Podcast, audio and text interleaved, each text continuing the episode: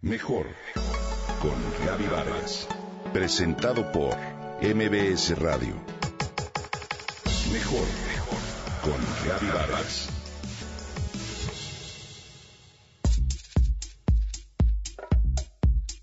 Come grasa y adelgaza.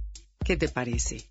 Todos hemos oído que la grasa engorda y que es la razón de muchas enfermedades cardiovasculares.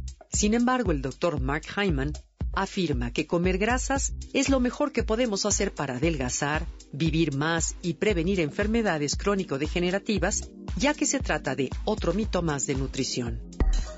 ¿Cómo es posible esto si en los últimos 50 años por todos lados nos han recomendado seguir la pirámide nutricional y bajar el consumo de grasas?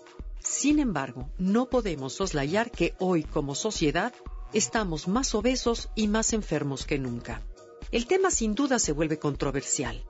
Sin embargo, el doctor Dariush Mosafarian, jefe de Friedman School of Nutrition and Science Policy, y sus colegas encontraron que consumir muy pocas grasas de tipo vegetal contribuyen a más muertes relacionadas con el corazón que consumir grasas saturadas. De hecho, como lo publica la revista Time, solo 3.6% de las muertes por padecimientos del corazón en el mundo se pueden atribuir a comer mucha grasa saturada. En cambio, más del 10% de las muertes cardiovasculares se asocian con consumir muy pocas grasas vegetales.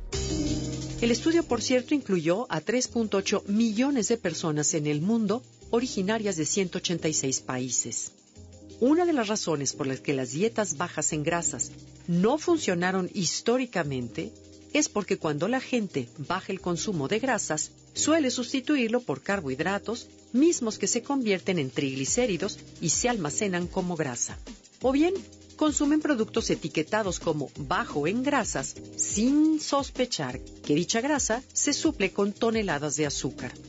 Esa es la razón por la cual desde que en los años 80 comenzamos a sustituir los huevos y las proteínas de origen animal por cereales azucarados, pastas y panes, se generó una obesidad masiva como nunca antes se había registrado, tanto en Estados Unidos de Norteamérica como en nuestro país.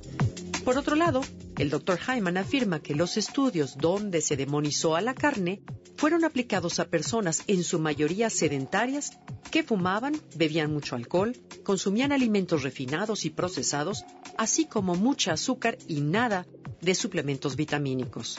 Simplemente si en tu dieta omites los azúcares y los carbohidratos refinados, la grasa saturada de la carne no es un problema. Además de que la calidad es importante. No es lo mismo la grasa de una hamburguesa de comida rápida que de un filete de origen orgánico. La clave para que la carne y su grasa saturada aporten todos sus beneficios a nuestras vidas es el siguiente. Se debe consumir siempre y cuando no fumemos, consumamos mucha verdura, hagamos ejercicio y tomemos vitaminas en suplementos. Y ahora el Dr. Hyman nos da cuatro reglas para comer carne. Uno, de preferencia que sea orgánica, o bien te asegures que el animal fue alimentado con pastos y no con químicos y hormonas. Dos, piensa en la carne como un condimento, no como plato principal. Observa que del 50 al 75% de tu plato consista en vegetales llenos de color, vitaminas y fibra. Número 3. Evita las carnes procesadas y todo tipo de embutidos como salchichas, jamones, lomos, salchichones y demás. Ya la Organización Mundial de la Salud ha declarado que todos estos alimentos causan cáncer y enfermedades. 3. Prepárala de forma adecuada.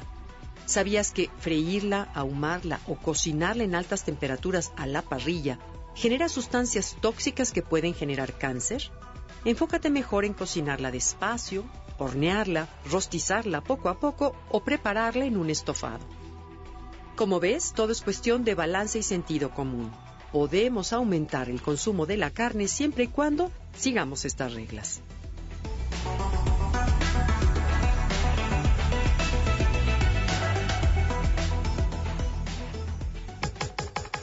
Comenta y comparte a través de Twitter.